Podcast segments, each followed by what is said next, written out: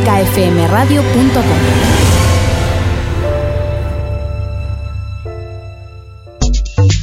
Innova Música. Todo lo que un artista necesita, patrocina El Ático.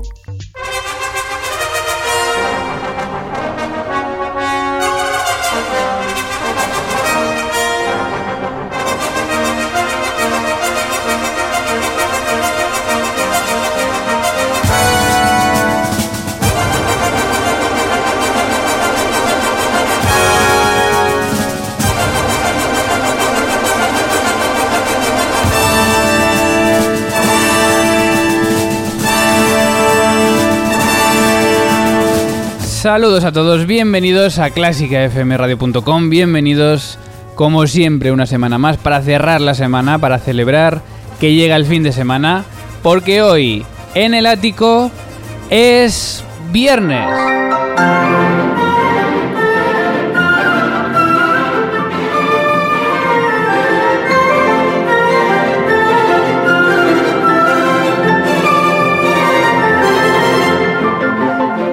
Es viernes, 24 de febrero, en el ático de clásicafmradio.com, día en el que vamos a repasar brevemente la actualidad. Vamos a celebrar el aniversario de un compositor eh, importantísimo del romanticismo musical y, como siempre, un repaso a las redes sociales y a la agenda del fin de semana.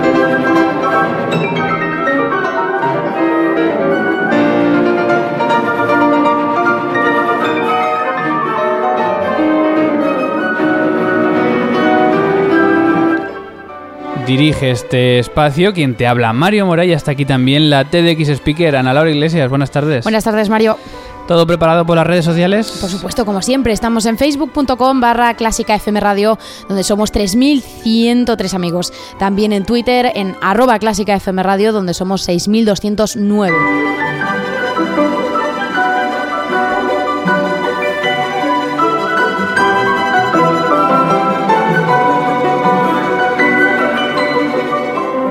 Y también en WhatsApp 722254197 722254197 estamos recibiendo WhatsApps para lo que quieras y también para cosas de músicos, ese espacio que hemos abierto en el ático de clásicafmradio.com. Hoy versión de viernes, programa número 102 que dedicamos al aniversario de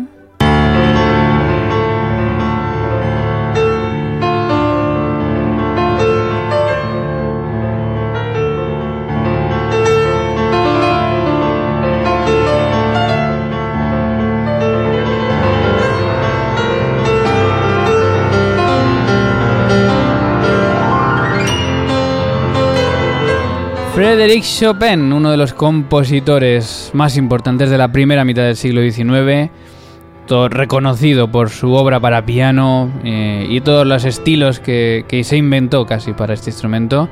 Y hoy vamos a hablar de él, vamos a celebrar que esta semana es su cumpleaños y vamos a contar pues alguna curiosidad, eh, sobre todo escuchando su mejor música, como esto que estamos escuchando, que es su último preludio, el preludio número 24 de sus preludios para piano en la versión de Marta Argerich.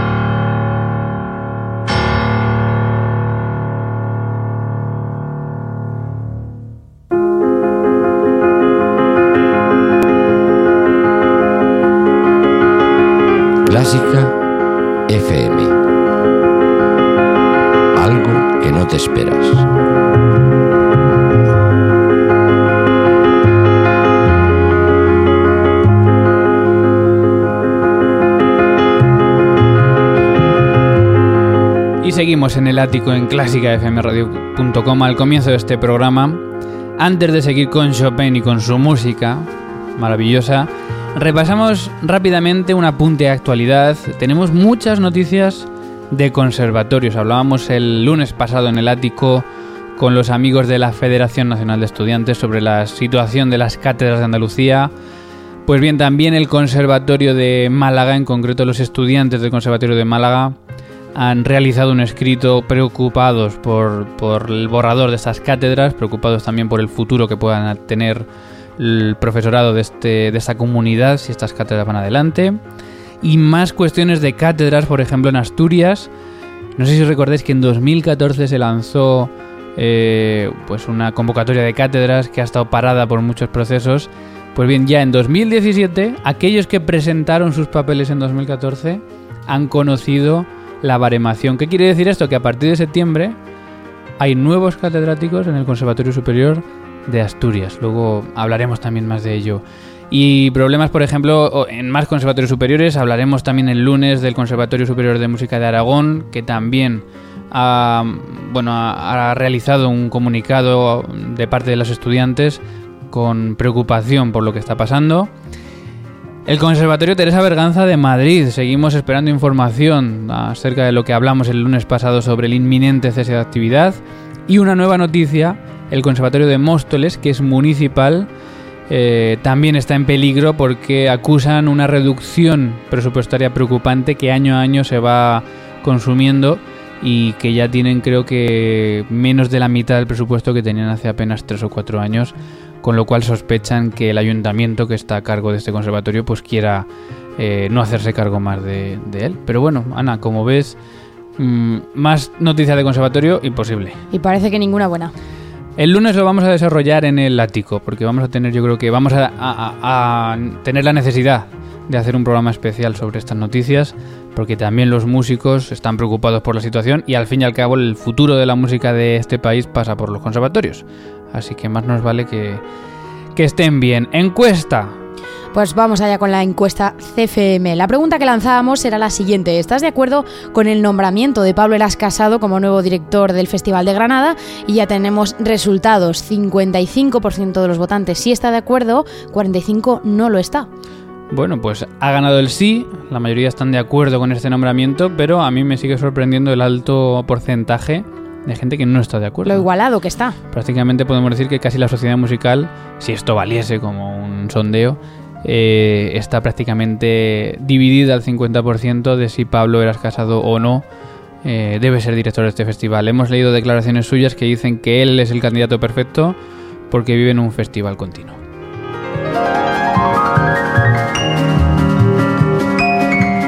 Y esta semana estamos celebrando la Semana Chopin.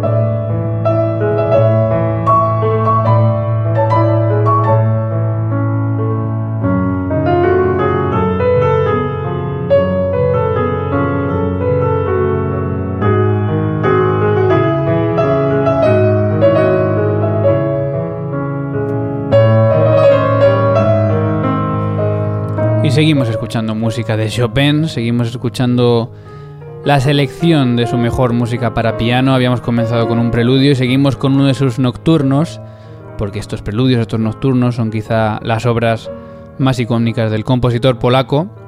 Y estamos escuchando en concreto su nocturno Opus Póstumo. ¿Qué quiere decir esto? Que se publicó tras su muerte. Nocturno en do sostenido menor, también muy conocido por la película del pianista. Y vamos a descubrir quién es Chopin, Ana. ¿Quién es Chopin? Pues Frédéric Chopin nació en Wola el 22 de febrero o el 1 de marzo de 1810 y murió en París el 17 de octubre de 1849. Bueno, no es que tenga dos fechas posibles, es que siempre se ha creído el 1 de marzo. De hecho, para muchos es la, la fecha principal. Pero eh, hay una partida de nacimiento que se descubrió en 1892 que indica que es el 22 de febrero su fecha de nacimiento. Entonces no está muy claro porque él siempre en sus cartas, en su correspondencia, siempre se hace referencia al 1 de marzo, pero esta partida de nacimiento no dice lo mismo. Entonces, eh, o bien la partida está equivocada, o bien Chopin estaba equivocado en lo que le habían dicho. Él mismo no lo tenía muy claro. Pero bueno, como podría ser el 22 de marzo según esta, perdón, de febrero según esta partida de nacimiento, nosotros lo celebramos hoy 24 de, de febrero en esta semana Chopin, compositor al que seguimos descubriendo. ¿Qué más nos puedes contar de él? Pues os puedo contar que fue un compositor y pianista virtuoso polaco. Él mismo revolucionó la técnica del piano, desarrollando un estilo propio dentro del romanticismo que se caracteriza por una perfección técnica y por una refinada sensibilidad. Una música que yo creo que todo el mundo es capaz de reconocer y que enseguida también vamos a ir a hablar de algunas anécdotas de este compositor.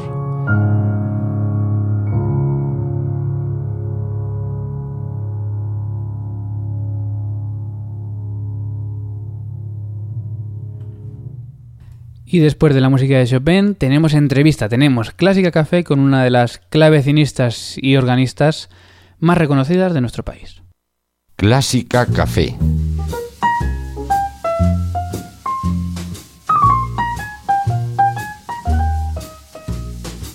Y volvemos a Clásica Café. Hemos hablado en este espacio pues eh, con todo tipo de instrumentistas, con organistas, con pianistas, con directores, con compositores, con instrumentistas de cuerda, pero creo que es la primera vez que tenemos a un clavecinista, en este caso a una clavecinista. ¿Qué va a tomar nuestra clavecinista de hoy?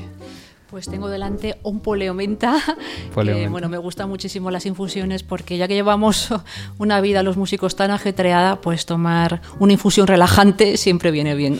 Muy bien, bueno, ella es Pilar Montoya, es clavecinista, eh, además una artista polifacética que viene de Zaragoza, eh, ha estudiado piano, eh, ha estudiado también dirección de orquesta, es profesora, es decir, una música o eh, un músico polifacético de los que nos gusta siempre conocer en, Clásica FM.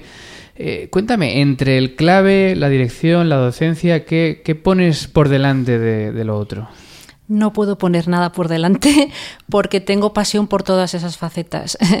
es como si a una madre le preguntaran de, de tus hijos ¿Cuál es tu hijo preferido? Es muy difícil, eh, bueno, pues eh, decantarse por una faceta u otra. Eh, lo que sí que puedo decir es que me siento muy, muy contenta de poder integrarlas en mi, bueno, en mi especialización, que es la, música y la danza de los siglos XVII y XVIII, cada vez más siglo XVIII.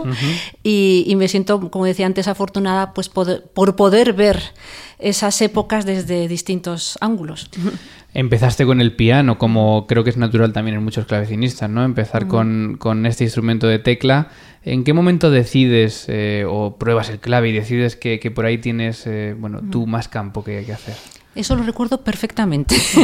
Yo tendría 14 o 15 años, salí de mis clases del colegio y, y pasando por una tienda de pianos que, todavía existe enfrente de la casa de mis padres, pues vi una tarde un, un chémbalo a través de los cristales del escaparate y, bueno, entré puse las manos en el instrumento y me quedé fascinada. Y tuve muy claro que yo quería, a partir de esos momentos, dedicarme al clave. Pero realmente la técnica es distinta, ¿no? Los que a veces hemos puesto la mano encima de un clave, claro, no tiene nada que ver con el, con el piano. ¿Cuánto cuesta esta adaptación al nuevo instrumento? Eso es una pregunta fantástica la que me acabas de hacer, porque efectivamente en mi generación todos los clavecinistas y organistas, eh, prácticamente todos veníamos del mundo del piano y hace falta pues esa, esa, adaptación no solamente a, acostumbrarnos al, toque, ¿no? al toque del, del, teclado, que es diferente, por esto que en el clave lo que sientes cuando tú pulsas, eh, pones el dedo sobre la tecla, sientes una resistencia, como una cosita dura que hay que vencer, que es, efectivamente es el plectro, ¿no? Y eso pues al principio se nos hace un poquito eh, incómodo. luego hay otro hándicap importante cuando vienes del mundo del piano es que, claro, el clave no tiene la dinámica de un piano, entonces te sientes un poco como diciendo, ¿cómo puedo hacer yo música sin fortes, eh, pianos, creciendo y disminuyendo? Y te das cuenta de que se puede hacer música y una música fantástica. Entonces, todos esos cambios requieren un periodo de adaptación que depende un poquito pues de, cada persona, ¿no? Pues en mi caso a mí me costó bastante, ¿ah? pues eh, yo empecé pues el clave con 14, 15 años y ya terminando mi carrera eh, cuatro o cinco años después es cuando empecé a entender un poco de qué iba el clave y la música para clave, porque también hay que sumergirse en diferentes estilos, en diferentes maneras de interpretar y bueno, es una, un proceso de adaptación pero fascinante. Luego, cuando pasas ese proceso, tocas mejor el piano y, te, y creces como músico, evidentemente. Bueno, tú que estás en la docencia, en, en tu caso en el Conservatorio Superior de, de Salamanca, mm. pero te pregunto, porque tú me has dicho, ¿no? Antes casi todos íbamos desde el piano. ¿Sigue siendo ahora igual o hay gente que empieza directamente ya con el clave? Hay gente que empieza directamente mm, con el clave porque los planes de estudios han cambiado.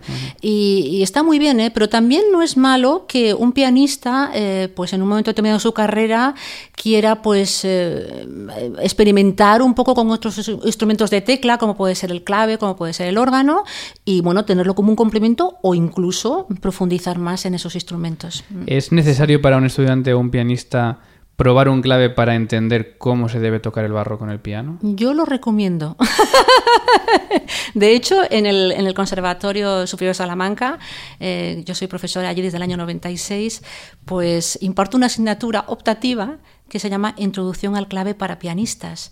Y es muy interesante porque, bueno, tanto aprenden ellos como también aprendo yo, porque ellos me formulan preguntas muy interesantes, muy curiosas y, evidentemente, claro que se puede tocar música de los siglos XVII y XVIII en un piano moderno y hacerla fantásticamente bien, pero el tener la opción de probar ese repertorio en instrumento original es algo muy interesante y muy recomendable para un pianista. Pues además te voy a contar, ah. fíjate, de profesor a profesor de Conservatorio Superior, te cuento que en el mío, en el Castilla-La Mancha, esta asignatura es obligatoria ah. para los pianistas todos los que pasan, creo que es por tercer curso, son dos años, tercero y cuarto, pasan por, por esta asignatura de clave y a mí me parece fantástico, sin duda. Bueno, además, eh, entre otras facetas tuyas, también nos has contado que la danza es una de ellas, ¿no? Y además, bueno, tú me lo vas a decir, el barroco y la danza son dos cosas que van unidos, ¿no? Totalmente. Eh, un músico como Bach, que es mi músico preferido y es por el que yo estoy desde hace tantísimo tiempo, prácticamente toda mi vida, en estos mundos ¿no? de la música y de la danza antigua, pues eh, tengo que decir que si tú escuchas la música de cualquier compositor de estas épocas, te das cuenta de que la danza siempre está presente, ¿no? de que los áreas de danza, los ritmos de danza, era algo que tenían los músicos continuamente eh, delante ¿no? de, sus, de sus atriles y, y realmente pues el hecho de poder practicar también esta otra faceta que es la danza, te abre una ventana y entiendes el repertorio de eh, la música de danza muchísimo mejor porque puedes pasarla a través del gesto, a, través del movimiento del cuerpo. La danza, de hecho, bueno, la música nació un poco por ahí y luego también eh, supongo que la improvisación en el barroco eh, es algo que quizás se pierde después. No sé si tú estás de acuerdo en que, mm, en que, bueno, el músico debe ser, ¿no? Como en el barroco, un músico completo, que sepa improvisar, que sepa adornar una obra, que sepa componer. Eh, te da a veces, porque yo te digo que a mí sí, me da, ¿no? Un poco de pena ver que mm, los músicos del siglo XX, siglo XXI difícilmente pueden hacer esto. Es que esto está ya cambiando afortunadamente, ya pasó lo, la, peor etapa ¿no? en la que un músico solamente podía interpretar esa música que, tiene escrita ¿no? en una partitura. Eh, y afortunadamente nos hemos dado cuenta los docentes y cada uno desde nuestros centros estamos haciendo esfuerzos para que eh, los, los, futuros profesionales, los alumnos que tenemos ahora, pues se despojen un poco de la partitura, ¿no? pues puedan, eh, no sé, improvisar cuatro compases, yo qué sé, pues poner cuatro ornamentos en una frase, ¿no? Es que en el principio, claro, el alumno está, tiene mucho miedo, ¿no? A añadir algo de, él mismo al papel, ¿no? Y, entonces, bueno, yo por mi parte sí que estoy intentando quitar estos, estos complejos y, desde luego está cambiando afortunadamente la, bueno, pues, eh, las, enseñanzas artísticas, las enseñanzas musicales en concreto y... Eh, yo opto sobre todo para que el alumno se sienta libre y que también mm, pueda crear, ¿no? no sea simplemente una persona que reproduzca algo que ya está fijado. Estamos hablando con Pilar Montoya, nos estamos tomando aquí un café con ella, porque además se va dentro de muy poquito a unas giras, ahora vamos a hablar de ello. Y entre otros conciertos va a estar en Japón con música barroca o música de música antigua española. ¿Qué legado tenemos en España de, la música de los siglos XVI y XVII? inmenso. lo Aunque no nos lo creamos muchas Por desgracia, es que se conoce muy poco, se divulga muy poco, pero en el propio, los propios conservatorios. ¿eh? Eh, voy a hablar de otra asignatura que también estoy impartiendo desde hace unos años, otra optativa, a la que llamo Taller de Música Iberoamericana. Porque es que en los conservatorios actuales y pues tocamos mucha música alemana, francesa, italiana, y nuestro repertorio, y nuestras conexiones con América. Y cuando tocas esta música, pues te, das cuenta de que es una música magnífica, que es una música que hay que divulgar, que es una música que hay que exportar, y que los extranjeros cuando escuchan nuestra música se quedan maravillados. Eh, ¿Qué compositor podríamos destacar, no? Por, por lo menos para, para animar un poco a la gente a, que realmente conozca esta música y se dé cuenta de que obviamente está al mismo nivel que cualquier otro barroco. ¿Qué compositor, dos o tres compositores nos podrías recomendar para que escuchemos en casa y, conozcamos mejor? Bueno, yo del siglo XVI diría que el gran genio es Antonio de Cabezón, que además fue un músico internacional, conocidísimo en su época, fue el, músico de corte de Felipe II, Antonio de Cabezón. Es una música muy intelectual, pero es una música que está, yo diría, al mismo nivel en cuanto a construcción que un Bach, ¿por qué no? Es un contrapunto elevado a las más altas cotas. Antonio de Cabezón. Y luego músicos más, eh, más barrocos, pues me parece maravilloso Cabanilles, por ejemplo, un músico valenciano que bueno que era conocido en Francia, que le llamaban incluso mm, eh, allí a ese país pues para probar los órganos como técnico y luego la música también fantástica de Correa de Araujo, de Bruna, de Aguilera de Heredia, eh, son músicos que no, no son muy conocidos pero que realmente son de primerísima fila. Has dicho antes que, que sobre todo del siglo XVII, cuando estabas hablando de la música que estás haciendo ahora, ¿no? ¿Hasta qué década, década aproximadamente del siglo 17, eh, aunque supongo que también llegarás al siglo XVIII, estás, eh, estás metiendo en tus programas. En este programa que voy ahora a, ofrecer a Japón y a, Italia, pues bueno, voy a hacer música de la segunda mitad del 16 y la primera mitad del 17 con excepción de Cabanilles, porque Cabanilles es un músico que es de la segunda mitad del 17 y que incluso muere a principios del 18, pero su estética es muy del siglo XVII. Y he dejado a un lado, lástima, pero no quería que el programa fuera muy largo y además también quería que el programa fuera coherente. He dejado a un lado el gran la gran escuela del siglo XVIII español, empezando por Domenico Scarlatti, luego su grandísimo sucesor, el padre Soler y otros muchos músicos de la escuela de, de, Scarlatti. ¿Hasta dónde puede llegar el repertorio de un clavecinista? Es decir, ¿podemos incluir Haydn y Mozart dentro de...? Por supuesto, es más, yo he tocado un programa solo de sonatas de Mozart y de variaciones y otro programa también solo de Haydn, porque el clave es un instrumento que tiene una vida muy larga. De hecho, eh, ya existen obras muy interesantes de finales del siglo XV sigue todo el siglo XVI, todo el XVII, todo el XVIII, en la, segunda mitad del, en la segunda mitad del XVIII convive con el fortepiano y en el siglo XIX incluso en algunos contextos se sigue utilizando el clave, por ejemplo en la música religiosa o por ejemplo también eh, como tocando recitativos en las, en las, en las, óperas, Rossini lo utilizaba. Luego hay un vacío, si se me permite la expresión, eh, y vuelve el clave a finales del siglo XIX, principios del XX y hasta nuestros días. Hay un repertorio contemporáneo muy interesante también para este instrumento. Eso te quería preguntar, ¿qué te parece que, mm. que, se vuelva a retomar el clave? ¿no? Mm. Incluso ya desde falla, mm. en muchas ocasiones se vuelve a retomar como instrumento dentro de la orquesta o como instrumento solista. Eh, pero sin embargo es raro eh, ver en un repertorio de un clavecinista que, que se introduzca demasiado ¿no? este repertorio. ¿Qué te parece esto? Es un repertorio que también hay que divulgar. ¿eh? Eh, yo, bueno, me he especializado en otros, en otros estilos, pero sí que tengo colegas que sí que hacen muchísimo repertorio del siglo XX y del siglo XXI y es, es muy interesante porque realmente el, el, timbre del clave es un timbre, un timbre muy, muy evocador, es un timbre que, que es, muy, es fascinante para, para, un compositor y luego también tiene la posibilidad de, de jugar con las combinaciones de registros y, es un instrumento muy versátil y que a los compositores actuales también les llama mucho la atención.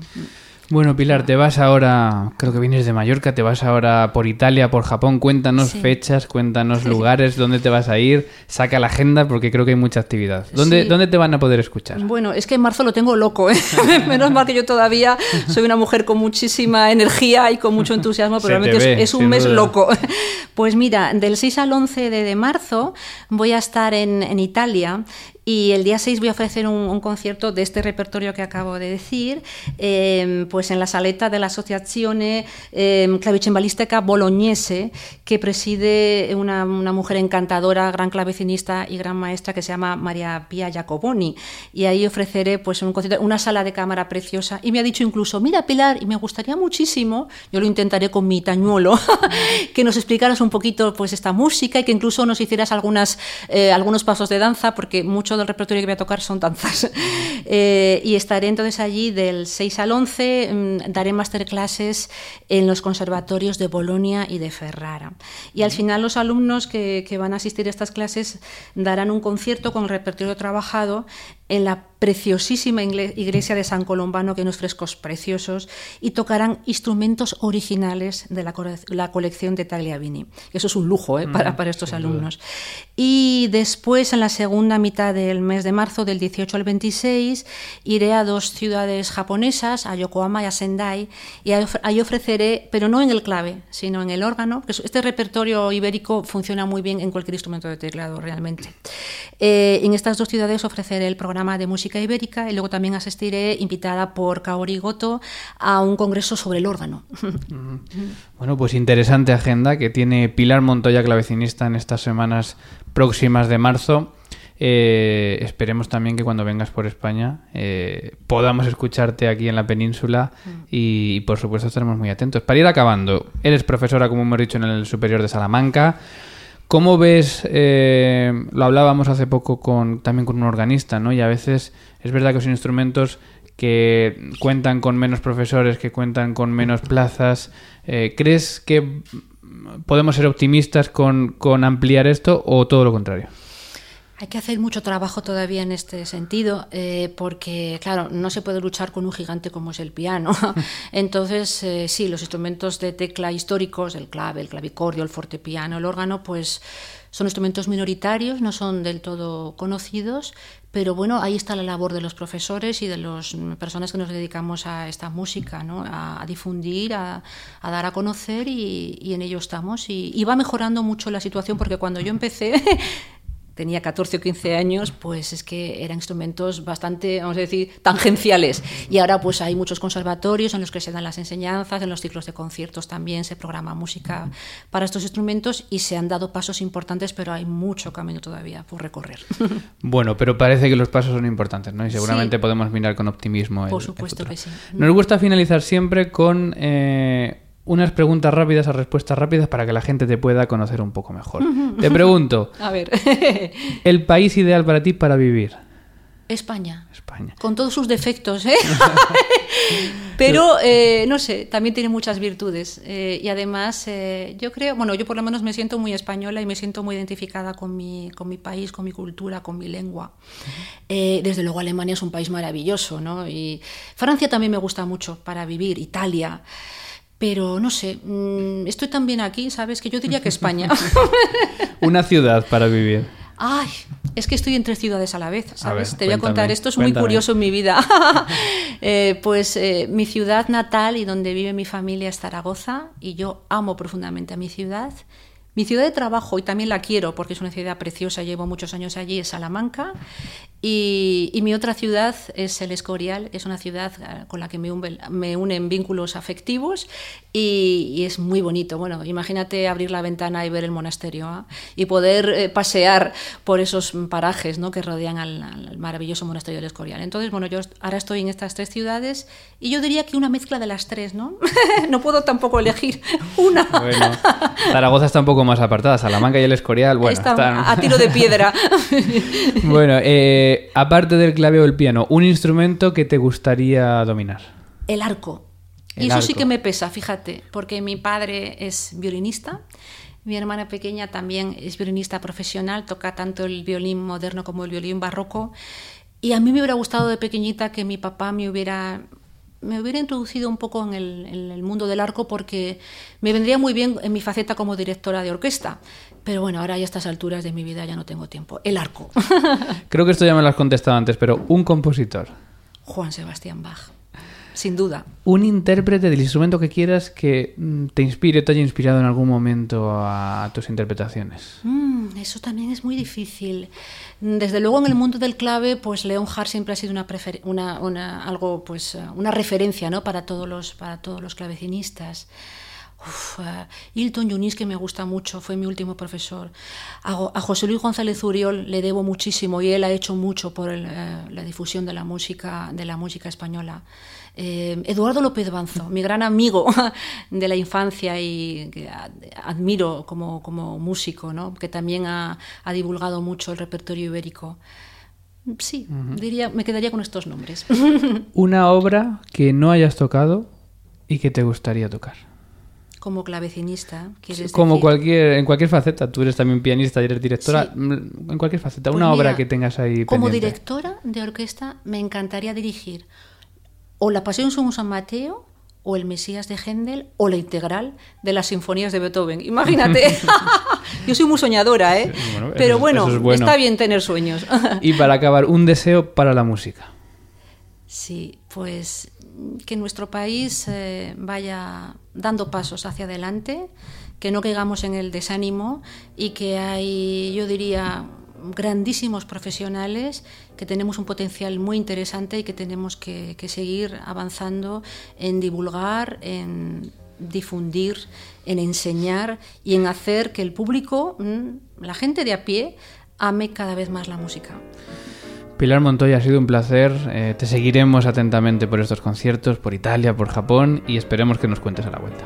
Muchas gracias. Para mí también ha sido un placer. Me he sentido muy a gusto hablando contigo aquí en este café y enhorabuena por vuestro programa. Muchas gracias, Pilar.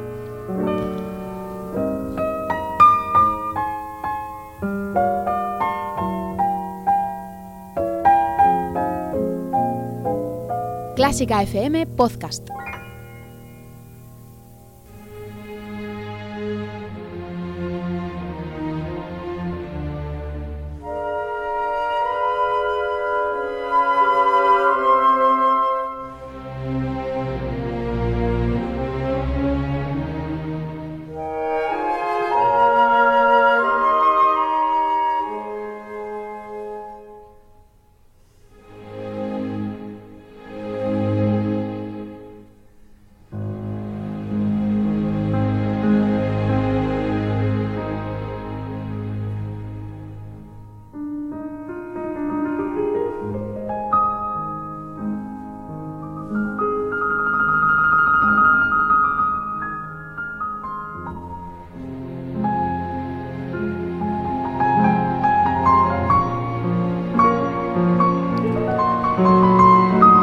Seguimos en el ático, seguimos disfrutando de música de Chopin después de esta agradable conversación. Y estamos conociendo al compositor polaco después de que antes de ayer aparentemente pueda ser su fecha de nacimiento y estamos celebrándolo en la semana Chopin, en este ático 102.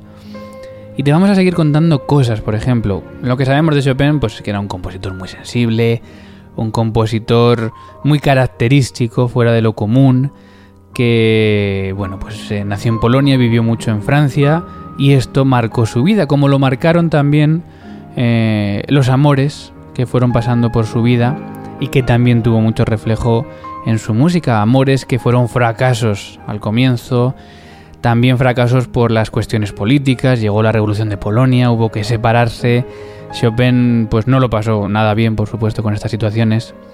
Y bueno, al, final parece que con George Sand, esta escritora famosísima del siglo XIX, encontró un refugio, pero que tampoco duró para siempre.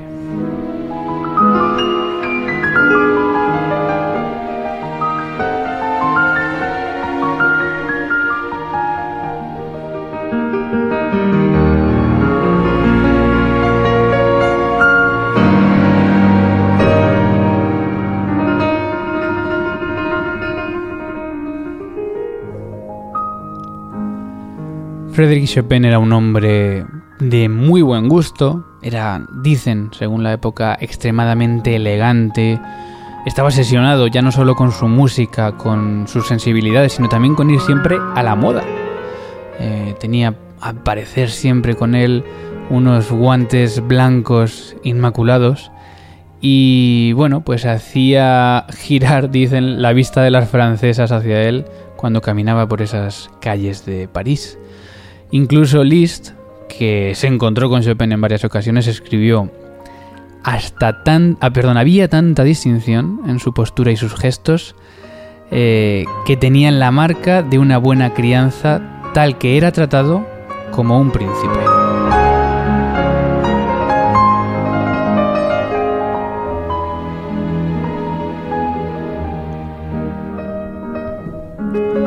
Un compositor muy práctico y un compositor que realmente ganó mucho dinero en vida, cosa que no solía ser habitual en los compositores de estas épocas, pero ganó dinero sobre todo dando clase, eh, un dinero que utilizaba para pagar su altísimo nivel de vida. Y bueno, pues por ejemplo en sus clases en París las cobraba más del doble de lo que cobraba un médico o uno de los altos cargos de ese momento que trabajaban en las mejores profesiones. Allí en París precisamente pues tenía un caballo alquilado, tenía un carruaje, tenía cochero y tenía un mayordomo las 24 horas del día.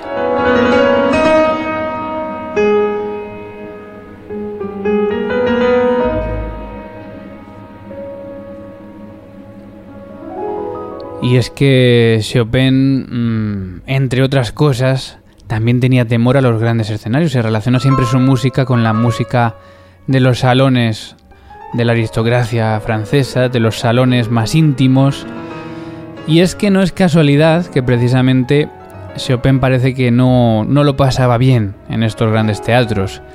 Eh, según confesó también Liszt en su autobiografía, dice que Chopin le confesó un día, no tengo temple para dar conciertos, el público me intimida, me siento asfixiado, paralizado por sus miradas curiosas, mudo ante estas fisonomías desconocidas. También en otra carta Chopin decía, no sabes qué martirios son para mí los tres días anteriores al concierto.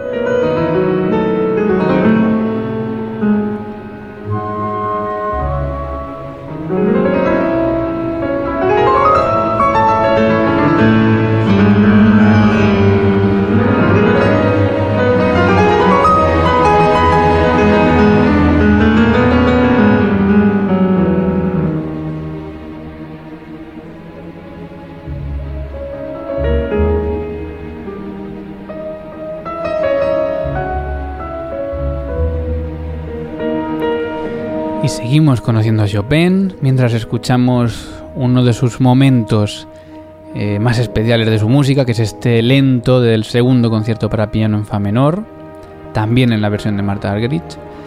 Y seguimos conociendo, por ejemplo, facetas, eh, su faceta pedagógica, como hemos dicho, era la que más dinero le daba. Y nos preguntamos, ¿qué, qué aconsejaría Chopin a sus alumnos? ¿Qué trabajaría con ellos? Bueno, pues hay que decir primero que por supuesto sus alumnos eran siempre de clase alta, eran aristócratas o burgueses, y esto obviamente era mejor para su economía porque como hemos dicho las clases suyas no eran nada baratas. Y por ejemplo les aconsejaba no estudiar, no estudiar más de tres horas al día y utilizar con moderación los pedales, cosa que hoy en día no hacemos con su música precisamente.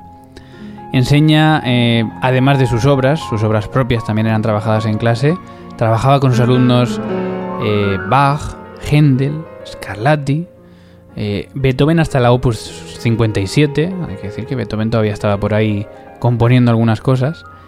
Eh, Schubert, Weber y transcripciones de Liszt.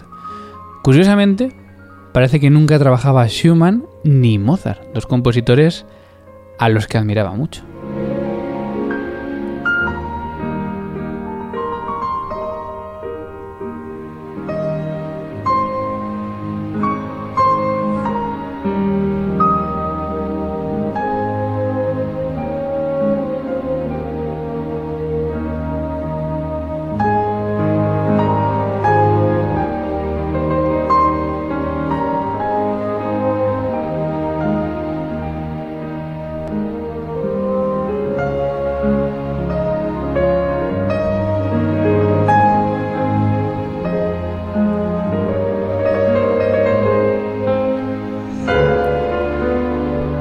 Y a pesar de lo que a veces pensamos sobre Chopin, que es una persona muy introvertida, muy sensible, parece que tenía esta dualidad de carácter.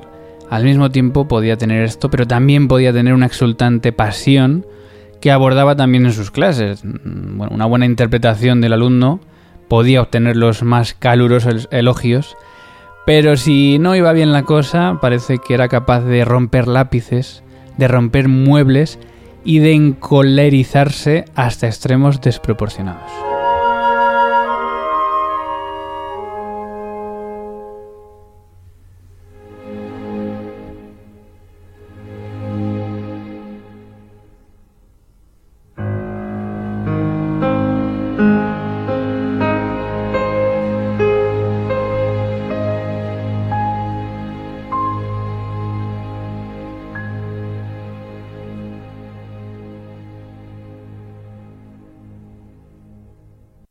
Clásica FM Podcast.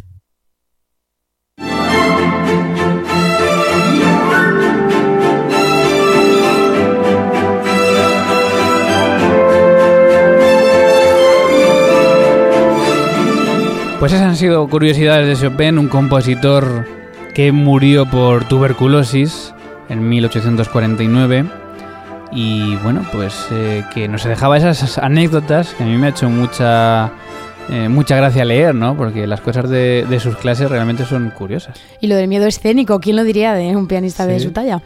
A mí lo que más me llama la atención es su dualidad de carácter. Siempre nos lo pintan como una persona muy sensible, muy quejicosa, pero nunca me habría imaginado que era capaz sí. de romper lápices o muebles cuando las cosas con sus alumnos no iban bien. Muy curioso. La vida de Chopin, habría muchísimas más cosas que contar, por supuesto sobre todo con su romance con George Sand, que fue bastante importante para él.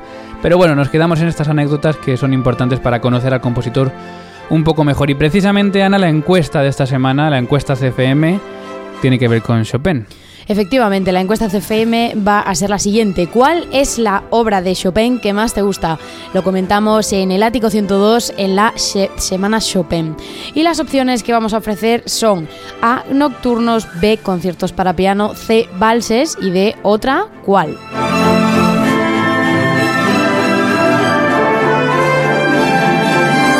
¿Cuál te quedarías tú? Eh, no sé qué decirte, los nocturnos. Nocturnos, yo creo que los conciertos, pero hay muchas más. Por ejemplo, los preludios, hemos empezado con ellos. Eh, los, eh, las polonesas, muchísimas piezas, los estudios, incluso a lo mejor a alguien también le gustan mucho. Por cierto, sí. estudios cuyo primer opus, el opus 10, estuvo dedicado a Liszt, precisamente uh -huh. por esta relación que tenían entre ellos. Así que si piensas que es una de estas, simplemente vota en la encuesta de Twitter y si crees que es otra, pues déjanos un tweet con el hashtag encuestacfm para que leamos cuál es para ti la mejor obra de Chopin. Y precisamente en Twitter, en arroba clásica FM Radio, tenemos alguna cosa destacada. Movimiento como siempre, por ejemplo, sobre nuestra reciente campaña de mecenas, arroba vpinedar nos dice, ¿te gusta la radio y la buena música? Te necesitan, hazte mecenas hoy de Clásica FM. También Miguel Ángel Moreno, arroba Miguel AM29, nos dice una ayudita para Borja Stick Noise, que es Borja Ocaña, y el resto de buena gente de Clásica FM Radio. Más cosas también sobre el Día Mundial de la Radio. Nos felicitaba Warner Classics España. Nos decía feliz Día Mundial de la Radio y gracias por hacer que la música clásica sea importante para todos. Y un par de cosillas más, dos últimos tweets queremos recoger de Autobombo, como solemos hacer en este espacio. Por ejemplo, arroba Wishers nos decía, recomendamos a Clásica FM, la primera emisora privada de música clásica. Escúchalos en clásicafmradio.com.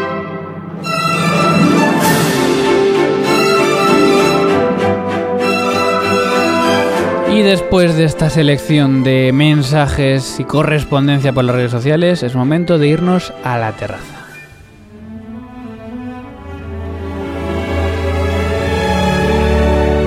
La terraza. Con Ana Laura Iglesias.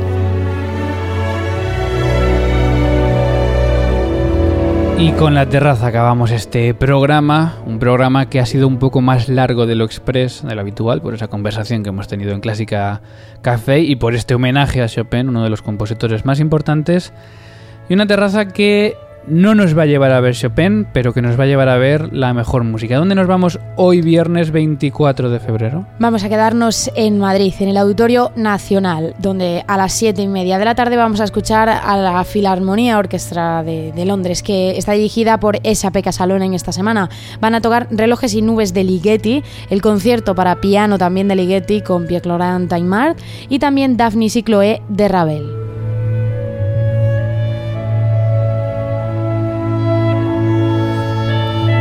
Qué bien se está hoy en la terraza, ¿eh? Qué tarde hace en Madrid. Y estoy seguro de que qué día va a hacer mañana en Valencia, porque allí nos llevas, ¿no? No te quiero ni contar qué día va a hacer. Eh, efectivamente, al Palau de la Música de Valencia a las 7 y media de la tarde a escuchar el concierto de la Orquesta de Valencia con Jaron Traub, director titular. Van a tocar el cuarteto con pi el que es el concierto para piano número uno, por supuesto, de Beethoven con Katia Bunatiasvili y también la novena de Beethoven.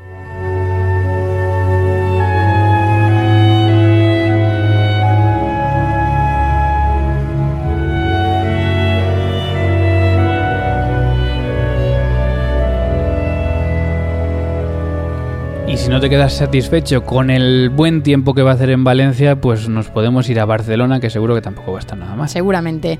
Y de paso puedes escuchar el concierto a las 12 y media de la mañana en el Palau de la Música de Barcelona del coro Vox Salva, un coro femenino de voces blancas con Josep Suriñac al piano. Van a interpretar un programa llamado eh, Mujeres cantan mujeres. Eh, y está compuesto por 16 compositoras como Eva Ugalde, Fanny Mendelssohn, Sarah Hopkins o Meredith Monk, entre otras. Y esto será el domingo 26.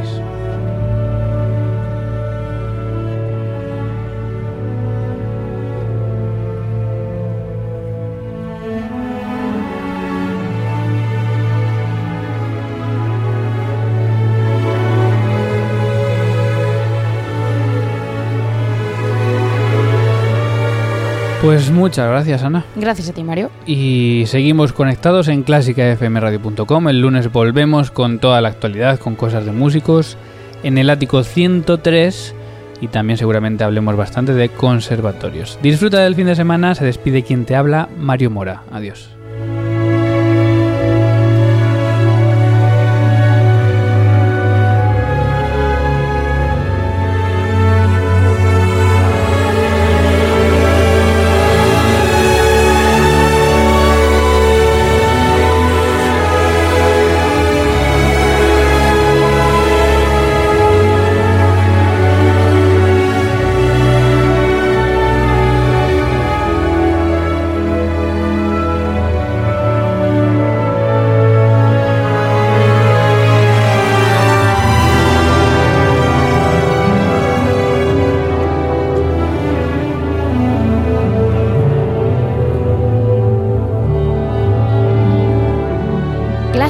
clásicafmradio.com